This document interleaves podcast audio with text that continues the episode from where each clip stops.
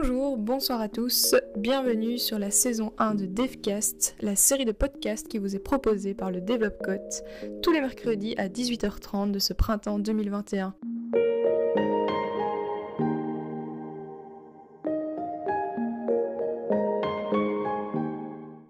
Plongeons-nous un instant dans les paysages chaleureux et safranés des savanes africaines. Écrasé par la chaleur d'un soleil éblouissant qui trouve son reflet dans le sable argileux du Sénégal, nappant l'atmosphère d'une couleur jaunâtre et d'une odeur de terre cuite. Un point d'eau cerclé d'une végétation verdoyante et variée porte la fraîcheur manquante jusqu'à nos visages. Les feuilles des palmiers claquent au vent dans un brouhaha frétillant et les cloches des Ndamas, ces vaches typiquement africaines à longues cornes, résonnent au loin. Cependant, dans ce paysage d'aventure se dresse une curiosité, ou plusieurs pour être exact. Dans les alentours de Niasia, une série de panneaux, plus ou moins rouillés, pullulent. En s'approchant, on peut y apercevoir différents mots-clés. Développement, projet, coopération, international, financement, Banque mondiale. Vous l'aurez compris, il s'agit là des totems érigés par les ONG et institutions internationales pour marquer dans le temps leur implication et l'aide apportée à ce petit village du Sénégal. Sauf qu'en regardant autour de nous, des projets mentionnés par ces pancartes bancales, il ne reste malheureusement plus que les dites pancartes, ou presque. Qu'est-ce que cela nous indique sur la coopération au développement Du FMI à l'Union européenne, de l'OCDE à l'USAID, en passant par les ONG les grandes politiques de coopération au développement, les remises en question, les solutions. La coopération au développement, tour d'horizon.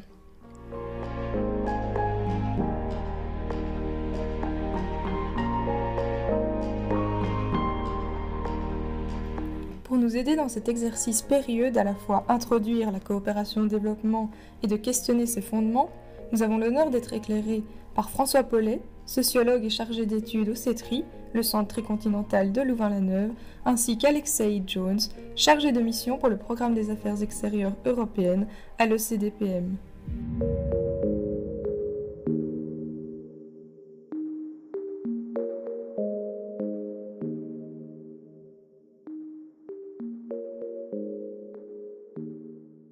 Bonjour et merci de nous recevoir euh, ici au CETRI.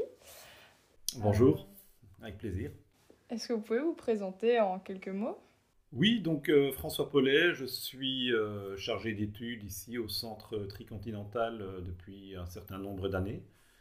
Et donc voilà, je, participe à cette entreprise de réflexion critique sur les rapports Nord-Sud et sur les processus de changement social dans les pays, dans les pays du Sud. À travers des activités de rédaction, de formation et de publication ici au Centre Tricontinental. Merci. Euh, donc, comme vous le savez, nous sommes ici pour euh, une présentation sur la coopération au développement, euh, de manière introductive, donc un tour d'horizon. Est-ce que vous pouvez nous dire en quelques mots ce qu'est pour vous la coopération au développement, peut-être en, une phrase ou deux? Très bien, donc la coopération au développement, c'est le fait que ça renvoie au fait donc que euh, une, euh, organisation, une institution dans un pays du Nord euh, transfère des ressources à, une organisation, une institution d'un pays du Sud, dans l'intention d'améliorer le contexte, les situations vécues par certains groupes dans ces pays. Donc il y a une volonté d'amélioration des conditions d'existence au sein des, au sein des groupes qui bénéficient de, de, ces ressources. Et donc ces ressources, ce sont des ressources financières, mais ça peut également être des ressources matérielles, et puis euh, également des ressources euh, qu'on peut considérer comme des ressources cognitives, qui renvoient davantage au fait de, de, de chercher à conseiller, à former, euh, à faire évoluer les mentalités dans les pays bénéficiaires. Ok, très bien. Et euh, quand vous situeriez plus ou moins les origines de la coopération au développement, est-ce qu'il y a un moment où ça a particulièrement euh, commencé ou... Oui, en, gros, la coopération au développement commence directement après les indépendances. et on peut même considérer qu'elle avait commencé avant les indépendances. Donc, dans les dernières années de la colonisation, il y avait la préoccupation de la part de, l'administration coloniale d'investir davantage dans l'amélioration des conditions de vie, des conditions sociales des populations, notamment de manière à freiner les euh, volontés d'indépendance. Hein. Il, y avait des considérations évidemment politiques euh, là derrière. Mais donc voilà, c'est dans les années 60 que euh, les anciennes métropoles commencent à donner des formes d'appui aux pays fraîchement décolonisés. Et donc à partir de là, qui sont effectivement les acteurs de cette coopération-développement Peut-être des ONG, des gouvernements? Oui, au début, c'est euh, avant tout une aide publique, bilatérale, donc une aide de gouvernement à gouvernement. Euh, l'opérateur du développement, dans l'esprit de l'époque, pardon, et surtout dans l'esprit des, gouvernements du Nord, ce sont les gouvernements du Sud, ce sont les États du Sud qui sont les organisateurs, les chevilles ouvrières des processus de développement dans leur pays ils incarnent le développement national. Donc c'est avant tout sous une forme publique, donc d'État à État, que la que l'aide va prendre forme, euh, que la coopération, que l'aide, hein, on reviendra sur l'importance des termes, va prendre forme dans les années 60-70. Mais il existe parallèlement une, déjà une euh, forme de coopération de type associative, et notamment également une, aide qui transite par les églises. Euh, les églises au, sens large, donc notamment les associations de type euh, religieuse, catholiques en particulier ici, qui étaient déjà actives notamment dans les domaines de l'éducation euh, dans les pays d'Afrique et qui vont donc euh, poursuivre cette œuvre philanthropique après les indépendances. Et donc justement, vous avez abordé le terme d'aide et de... qui, qui rentre en relation avec la coopération, mais quelle est réellement la différence? Est-ce qu'il y a réellement ce partage et cette coopération qui entre en jeu? Pour moi, ce n'est,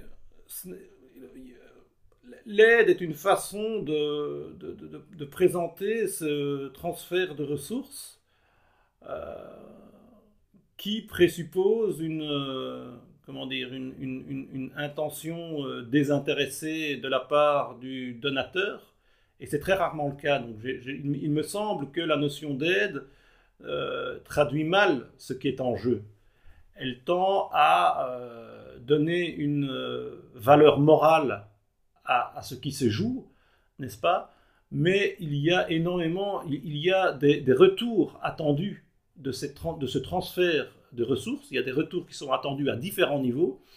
Et donc, la notion d'aide traduit assez mal, pour moi, ce qui se joue à travers ce transfert de ressources. De même, la coopération qui est un terme qui va être utilisé dans un deuxième temps. on va aussi parler après de partenariat. On, utilise le terme de coopération parce qu'il est jugé moins péjoratif que celui d'aide. Hein. Donc l'aide, elle présuppose qu'il y a que le bénéficiaire a des ressources de qualité que, pardon, que le, que le donateur a des ressources de qualité, des compétences que le bénéficiaire n'a pas. Donc ça a une connotation d'asymétrie, une connotation paternaliste qui euh, va être de moins en moins acceptable euh, au fil du temps et qui va être remplacée par la notion de coopération.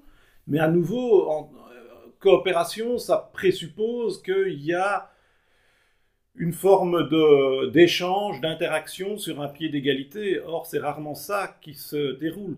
Ce n'est pratiquement jamais ça qui se déroule. Il y a une institution bénéficiaire qui est demandeuse des ressources et qui n'est pas en mesure de négocier sur un pied d'égalité ce à quoi va servir ces ressources. Donc la notion de coopération est euh, également, euh, je pense, tendancieuse par rapport à ce qui se déroule concrètement. Justement, euh, par rapport à ceux qui donnent, ceux qui reçoivent, est-ce que cette coopération incarnée par le, transfert de ressources, on la retrouve partout dans le monde ou est-ce qu'elle est plutôt dans, certaines régions Alors traditionnellement, les transferts de ressources sont avant tout les transferts de, ressources à des fins de, développement. sont avant tout des transferts nord-sud. Hein, jusqu'aux années 90, la coopération, l'aide publique au développement, c'est très majoritairement des transferts nord-sud. Alors des transferts qui sont comment dire, opérés par les pouvoirs publics, par les États, mais aussi de plus en plus par des ONG euh, à partir des années 80 et surtout 90, mais également par des organisations internationales. Donc c'est une forme d'aide publique internationale euh, lorsque ces ressources sont transférées par la Banque mondiale, le FMI, le PNUD et les, autres organisations euh, multilatérales. Donc aide bilatérale nord-sud, qui peut être gouvernementale ou non gouvernementale, aide multilatérale, mais aussi de plus en plus depuis les années, depuis le début des années 2000, une euh, coopération sud-sud. Donc, une coopération qui, qui, va des pays émergents vers les pays les plus pauvres. Euh, on pense bien entendu, l'exemple le plus important, c'est l'aide de la Chine à l'Afrique. Mais il n'y a pas que ça. Il y a les pays euh, du Golfe, il y a le Brésil. Il y a eu à un moment le Venezuela, mais bon, évidemment, la situation s'est incroyablement dégradée depuis l'époque où euh, Chavez menait, euh, euh, transférait des ressources à des pays alliés en Amérique latine. Il y a l'Inde également qui mène une coopération au développement. Donc, et par ailleurs, il y a également l'aide privée qui s'est fortement développée, l'aide des entreprises, l'aide des fondations. Alors les fondations, elles sont un peu entre les ONG et les entreprises privées, sont souvent des fondations issues euh, d'entreprises privées.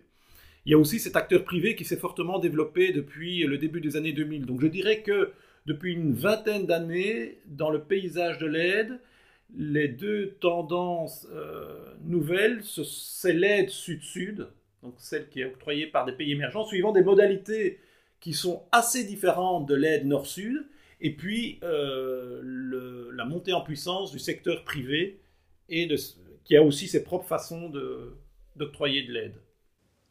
Donc, on peut euh, considérer que cette euh, coopération développement est un acte politique? À quel point est-ce qu'on peut considérer que c'est un acte politique? Alors, il y a évidemment pour répondre à cette question, il faut, moduler sa réponse en fonction du type d'aide. Euh, lorsque euh, une association d'un village ici en Belgique décide d'aller euh, contribuer à construire une école dans un village du Sud, ce n'est pas la même chose que lorsque la Banque mondiale octroie un prêt de plusieurs millions de dollars à un pays à condition qu'il réforme certaines politiques publiques. Dans le deuxième cas, on est dans du super politique, on est dans du, dans, du très évidemment politique. Dans le deuxième cas, c'est moins évident, à moins d'avoir une conception très générale de ce qui est politique, bien entendu.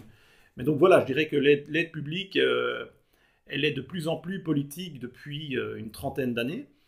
Euh, parce qu'au début, cette aide se présentait comme apolitique. Dans les années 60, 70, 80, il y avait une grande attention qui était donnée au fait de ne pas faire de l'ingérence. Les pays étaient fraîchement décolonisés, il y avait cette indépendance politique qui, avait, euh, qui, était considérée comme très importante, qui était un sujet, sensible, et donc euh, la Banque mondiale, les agences d'aide nationales, octroyaient de l'aide en cherchant à ne pas donner l'impression d'interférer dans les choix de politique intérieure. À partir des années 80 et surtout 90, cette dimension apolitique a diminué et de plus en plus est venue cette idée de conditionnalité.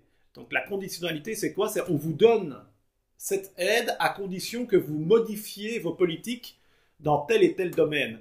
Et il y a eu de plus en plus de domaines qui ont été concernés par la conditionnalité, qui constitue quelque part une forme d'ingérence politique au nom de normes ou de valeurs jugées universelles.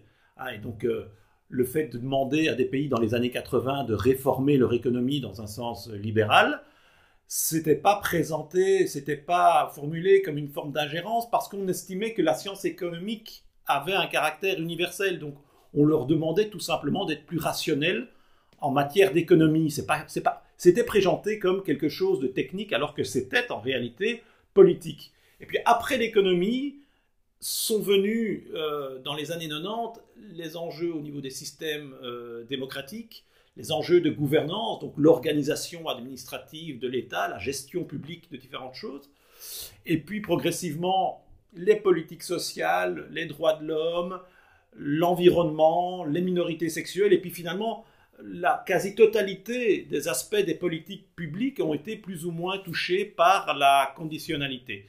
Donc, dimension très très politique euh, à ce moment-là de, de l'aide nord-sud. Justement, vous évoquez euh, l'environnement qui, qui, est une valeur qui apparaît euh, récemment. Est-ce que maintenant, dans la coopération au développement, on a l'aspect de durabilité qui est mis en place, peut-être plus de façon pragmatique de, des projets euh, qui seraient durables dans le temps ou qui, qui rentrent dans les, euh, objectifs de développement durable? Oui, de plus en plus, la dimension environnementale est intégrée dans euh, les projets, les programmes de développement qui sont élaborés et financés, effectivement, depuis une, vingtaine d'années. Et c'est devenu, ces dernières années, une dimension incontournable. Et donc, euh, je pense qu'il est difficile aujourd'hui de voir des projets financés s'ils n'ont pas un minimum une dimension environnementale, à, minima en termes euh, d'études d'impact euh, sur les conséquences environnementales. en revanche, la question de la durabilité des effets d'une opération de développement, je n'ai pas l'impression qu'elle soit davantage l'objet de, de, préoccupations aujourd'hui, a fortiori dans, une, dans un contexte où euh, la nécessité de présenter des résultats objectifs et visibles à court terme s'impose avec encore plus de force. Et très souvent, et c'est bien connu, et on le sait ici aussi dans nos politiques publiques chez nous, la, le, le, fait de, rechercher à tout prix des objectifs à court terme peut être préjudiciable à, à l'institutionnalisation ou, à des objectifs à plus long terme. Parce que euh, il y a, euh, si vous voulez, dans, dans la mise en œuvre d'un projet ou d'une politique, il y a une période d'apprentissage qui est toujours euh, importante. Il y a une période de socialisation, de négociation et de socialisation des objectifs et des méthodes d'un projet et d'un programme qui, est, euh, qui a une temporalité qui lui est propre, et euh, parce qu'il s'agit d'un processus social politique qui ne peut pas être planifié en avance dans des bureaux ici à, à, Bruxelles ou à, ou à Louvain-la-Neuve. Cela dépend vraiment de la façon dont les acteurs locaux euh, travaillent et vont interagir entre eux et avec le, les, promoteurs d'un projet de développement. Donc cette phase d'appropriation, pour qu'elle se passe bien, il faut qu'elle prenne un, minimum de temps, hein. notamment dans cette notion de construction, de consensus sur qu'est-ce qu'on va faire et comment on va le faire, et puis derrière aussi les apprentissages, de manière à ce que les éventuelles innovations soient véritablement appropriées cette partie-là d'un projet, elle doit prendre du temps. Et plus on veut l'accélérer, plus on fragilise les projets, les programmes sur le long terme, selon moi. Et donc justement, dans cette optique de vouloir euh, du résultat euh, rapide et concret, euh, je pense que la coopération s'inscrit dans, des enjeux mondiaux. On les a déjà évoqués, l'environnement, la démographie, la, politique, etc. Est-ce qu'il y a d'autres enjeux principaux auxquels la coopération développement serait confrontée? Actuellement euh, et même par le passé Selon moi, le, grand enjeu de la coopération au développement, c'est de euh, vraiment de passer d'un schéma d'aide euh, bilatérale où une institution A donne à une institution B à un schéma de politique publique internationale. Donc là, on n'est plus dans de l'aide euh, avec ce que cela présuppose de euh, bonne volonté euh, ou de bonnes intentions ou de générosité de la part du donateur, on est, dans, on est davantage dans quelque chose de qui est de l'ordre de la contribution à un vivre ensemble mondial. Donc c'est quelque chose qui est davantage de l'ordre de la responsabilité, qui est présenté comme plus contraignant. Et, euh, donc, euh, ça, existe déjà, bien entendu. La Belgique, notamment, finance toute une série d'agences internationales onusiennes qui veillent à euh, des aspects de la mondialisation qui prennent de plus en plus d'importance. Alors, on a aujourd'hui l'exemple du coronavirus qui est le plus, éclatant. Nous n'avons pas aujourd'hui de politique de santé mondiale qui soit véritablement efficace.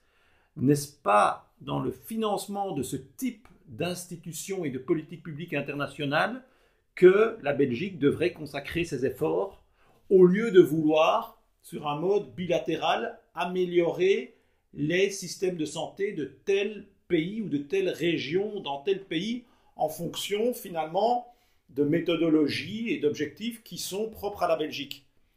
Je pense que effectivement, ce qu'on appelle l'aide doit aller davantage vers le financement de politiques publiques internationales au sein desquelles les pays du Sud ont voix au chapitre, euh, je veux dire, sur un pied d'égalité avec les pays donateurs, hein, comme ça se passe dans l'ensemble des, des agences des Nations Unies. Selon moi, c'est vers ce type de coopération, de partenariat, et alors là, peut-être que ces mots prendraient davantage leur sens, qu'il faut évoluer à l'heure de la mondialisation et de tous les risques sanitaires, environnementaux et autres euh, que euh, la mondialisation charrie. Et donc, il faut éviter aussi qu'il y ait certaines dérives qui sont actuellement euh, en train de se produire. On les a déjà évoquées aussi, comme ben, justement ce, terme d'aide qui est récurrent, enfin qui oui, alors il y, y a, différents types de dérives.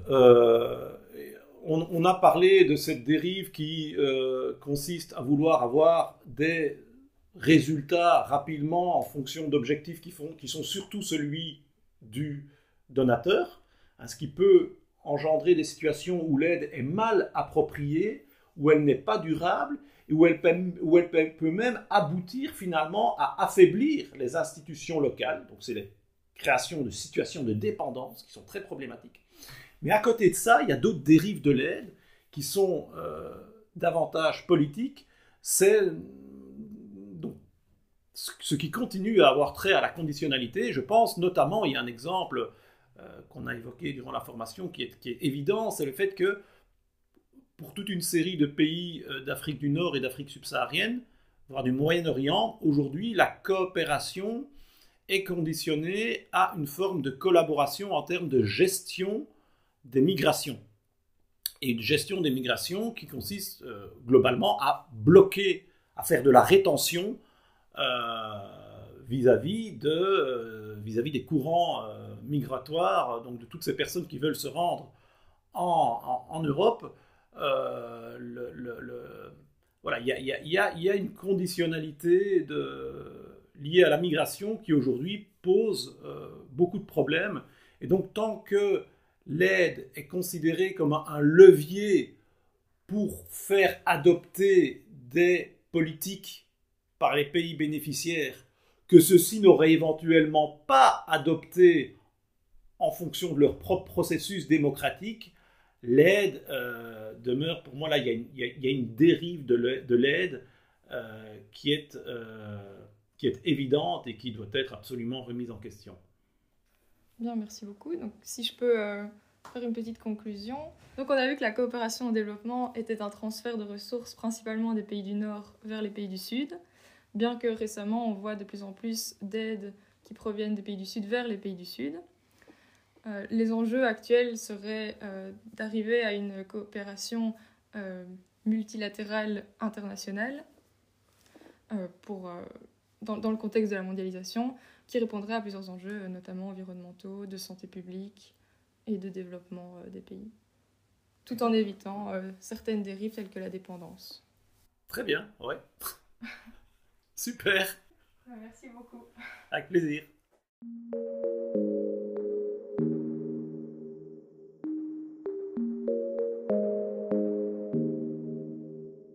Courant du mois de février 2021, on pouvait lire dans l'actualité de la presse européenne que l'UE allait doubler sa contribution pour l'accès du vaccin dans les pays en développement. Quelle est la perception de la coopération au développement par les institutions qui l'amènent? Pour nous éclairer sur ce point de vue, notre deuxième intervenant vient justement de l'ECDPM, un think tank avec pour vocation de conseiller et soutenir les politiques de coopération au développement menées par l'UE.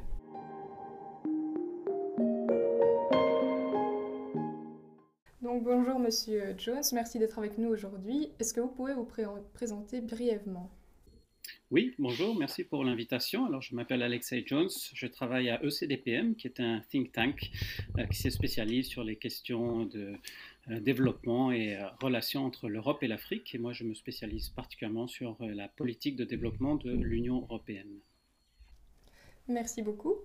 On va commencer tout de suite avec les questions. Pouvez-vous nous dire en quelques mots, peut-être en une phrase, qu'est-ce que pour vous la coopération au développement? Alors, en une phrase, c'est peut-être difficile, je vais faire le mieux que je peux. C'est un concept assez large. Peut-être de façon globale, c'est pour moi l'ensemble des politiques euh, et activités de l'assistance financière, l'assistance technique, les partenariats qui sont menés à l'international pour atteindre les objectifs de développement durable. Euh, justement, quand on parle de, développement durable, quelle est la place accordée à l'aspect durable euh, dans, la coopération au développement? Alors bien, comme vous le savez, depuis quelques années, euh, les questions de changement climatique ou de préservation de la biodiversité sont au cœur des discussions internationales, des accords internationaux, bien sûr avec l'accord de Paris en 2015. Et on reconnaît aujourd'hui de plus en plus qu'il ne peut y avoir de développement humain, de développement de l'homme, au détriment de la nature. Et donc cette question durable fait essentiellement référence ici à l'ajout de cette dimension environnementale qui doit aller de pair avec la dimension économique et sociale du développement. Et euh, l'agenda 2030, avec ses, 17 objectifs de développement durable, qui a été adopté par les Nations Unies en 2015, intègre justement pleinement ces aspects environnementaux dans le cahier des charges.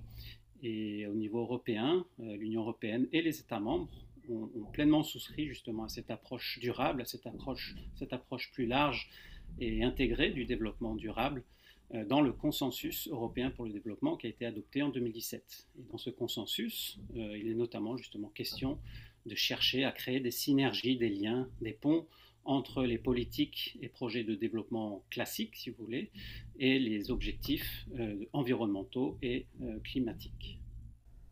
Très bien, et donc vous venez de parler d'un consensus euh, sur le développement, donc pour le développement, et vous avez aussi évoqué les aspects économiques de la coopération développement. Est-ce que vous pouvez nous éclairer un petit peu plus sur ce sujet? Sur les aspects économiques, oui. Ben, en fait, la coopération au développement, traditionnellement, à l'origine, c'est vraiment une question de, transfert d'aide euh, publique, euh, l'aide publique au développement, qu'on appelle l'APD, des pays riches vers les pauvres. C'est vraiment sur cette base qu'elle est née. Et d'ailleurs, c'est comme ça qu'on la mesure. Hein, d'abord par les montants d'aide publique euh, qui sont transférés par les pays riches, membres de l'OCDE, qu'ils donnent ou qu'ils prêtent aux pays en développement. Aujourd'hui, euh, les montants de l'aide publique au développement euh, se situent autour de 153 milliards de dollars, environ 135 milliards d'euros. Et depuis les années 60, depuis l'origine de l'aide publique au développement, euh, les montants n'ont cessé de croître de façon assez stable. Mais ce qu'il faut savoir, c'est que l'aide publique au développement, donc ces 150 et quelques milliards de dollars, ne représente finalement qu'une petite partie de l'ensemble des flux financiers à destination des pays en développement. Hein, l'aide publique au développement représentait à peu près 70% euh, des flux financiers euh, du nord vers le sud dans les années 70 justement, et elle en représente aujourd'hui plus que 13-15% maximum.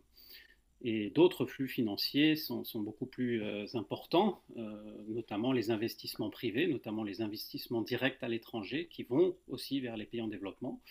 Euh, qui s'élevait autour des 695 milliards de dollars, hein, donc on est vraiment largement au-dessus, ou encore d'autres types de flux financiers, les transferts de fonds des migrants, euh, qui eux sont autour de 550 milliards de dollars euh, en 2019. Et donc ces deux sources privées constituent des sources de financement nettement plus importantes auxquelles les, pays en développement ont de plus en plus accès. Mais la grande différence, effectivement, que ce sont des fonds privés, donc ni les investissements, ni les transferts d'argent des diasporas n'ont pour but premier le développement, même s'ils peuvent largement y contribuer. Donc c'est pour ça que l'aide publique au développement demeure encore, malgré la petitesse hein, proportionnelle des montants, euh, à l'aide au développement. Donc ça c'est de façon générale, juste pour clarifier euh, qu'il existe une multitude de flux financiers, que l'aide publique au développement n'est qu'une infime partie de cela.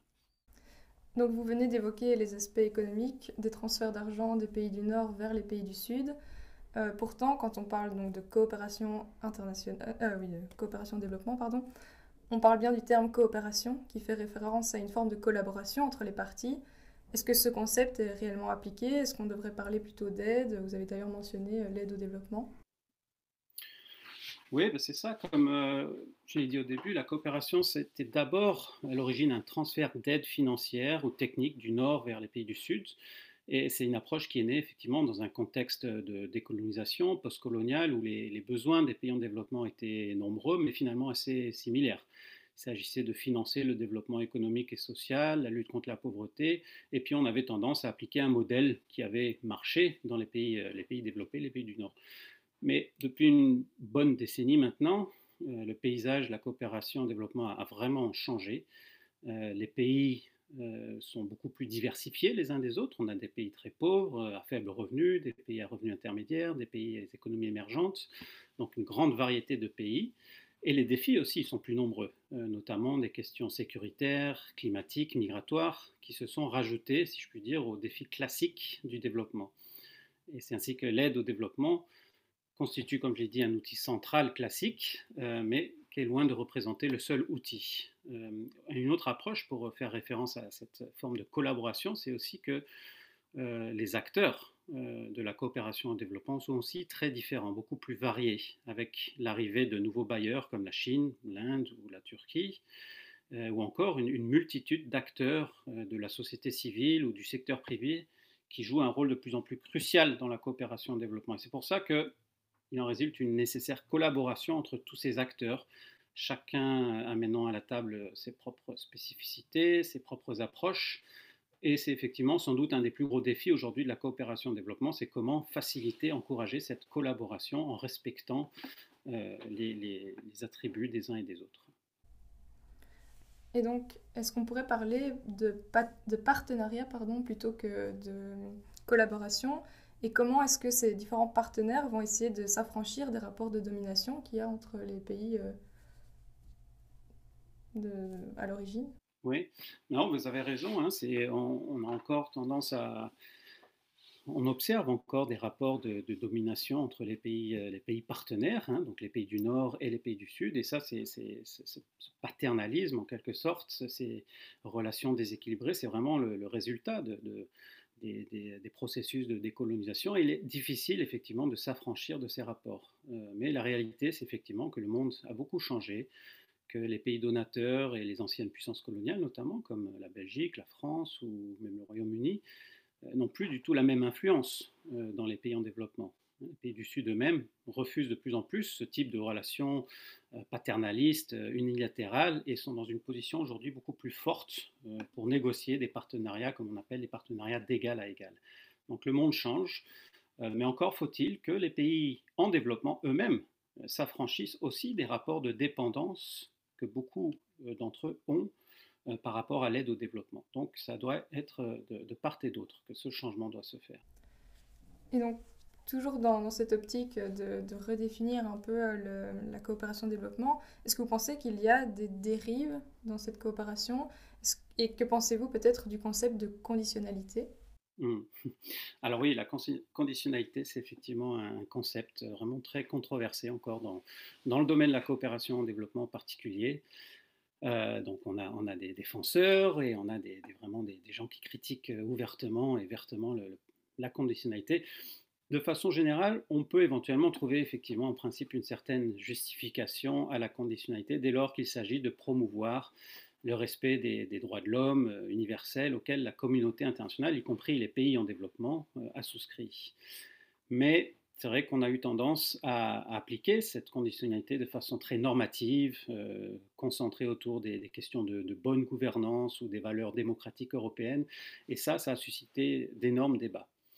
Les principales critiques, euh, c'est que la conditionnalité est d'abord l'illustration, effectivement, d'un rapport de domination, hein, qui est difficile de, s'affranchir, comme j'ai expliqué tout à l'heure, mais aussi qu'elle est, elle est, souvent inefficace car très difficile à mettre en œuvre, elle est injuste car elle touche aussi les populations, euh, et surtout qu'elle ne s'applique pas toujours de la même manière selon les pays concernés. Hein, il y a souvent des doubles standards dans la manière dont les bailleurs de fonds, et notamment l'Union européenne, appliquent la conditionnalité. C'est plus facile d'être très ferme vis-à-vis de, pays euh, qui sont moins stratégiques ou qui pèsent moins lourd dans, dans, les négociations ou dans les rapports de force internationaux que ça l'est pour d'autres pays plus stratégiques ou plus euh, proches géographiquement de l'Union européenne.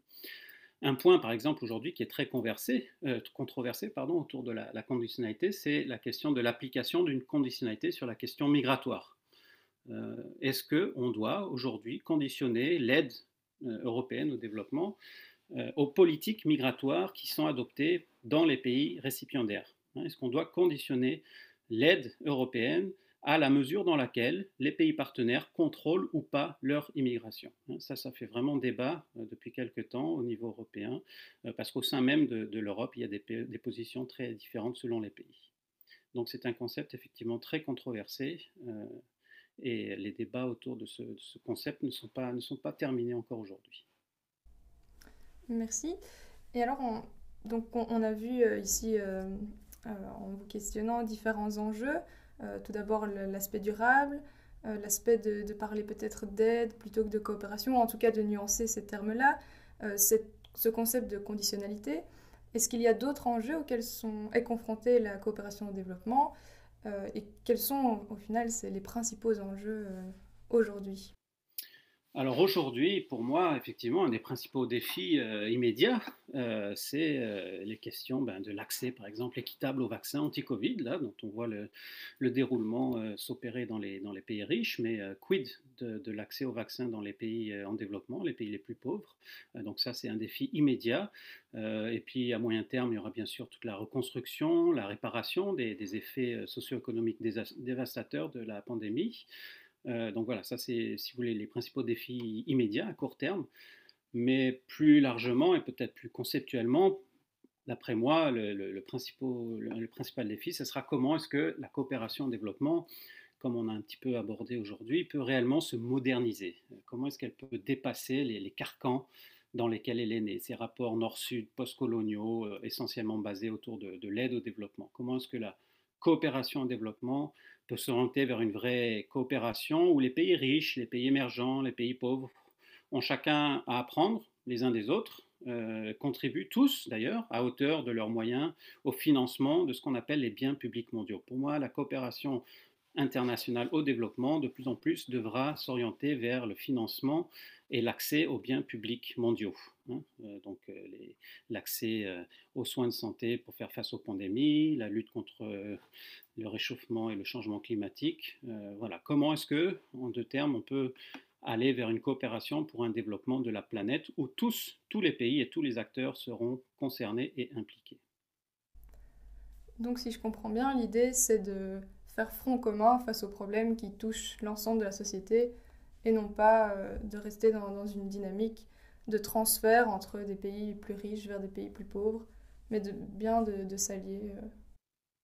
Oui, c'est ça, créer, créer ces alliances internationales qui, qui, euh, qui, ne font plus vraiment fi de, des rapports euh, historiques, euh, postcoloniaux, rapports de domination, mais vraiment aller dans, vers des partenariats internationaux pour lutter contre les défis globaux qui, comme vous l'avez dit, nous affectent tous. Et on est tous, en fin de compte, des pays en développement pour, pour le développement durable de, la planète dans laquelle on vit.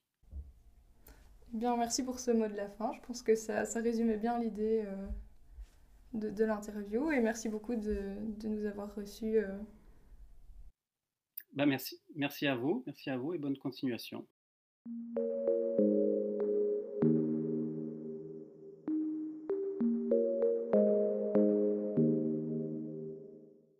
Chers auditeurs, chères auditrices, nous arrivons déjà à la fin de ce premier podcast. Merci encore à nos deux intervenants pour leur expertise et pour vous permettre d'aller un petit peu plus loin sur le sujet, François Paulet nous recommande une conférence articulée intitulée À l'aide ou Comment j'ai arrêté de vouloir aider l'Afrique, Quant à Alexei Jones, dans un registre un petit peu plus académique, il nous propose de lire l'article du Cairn, La fin de l'aide publique au développement, les enjeux de l'action hypercollective, qui souligne bien les défis de la coopération au développement. Nous espérons vous retrouver mercredi prochain 18h30 pour le second épisode de la série qui portera sur les traces de la colonisation dans la coopération au développement. À tout bientôt. C'était Aspi pour le Développe.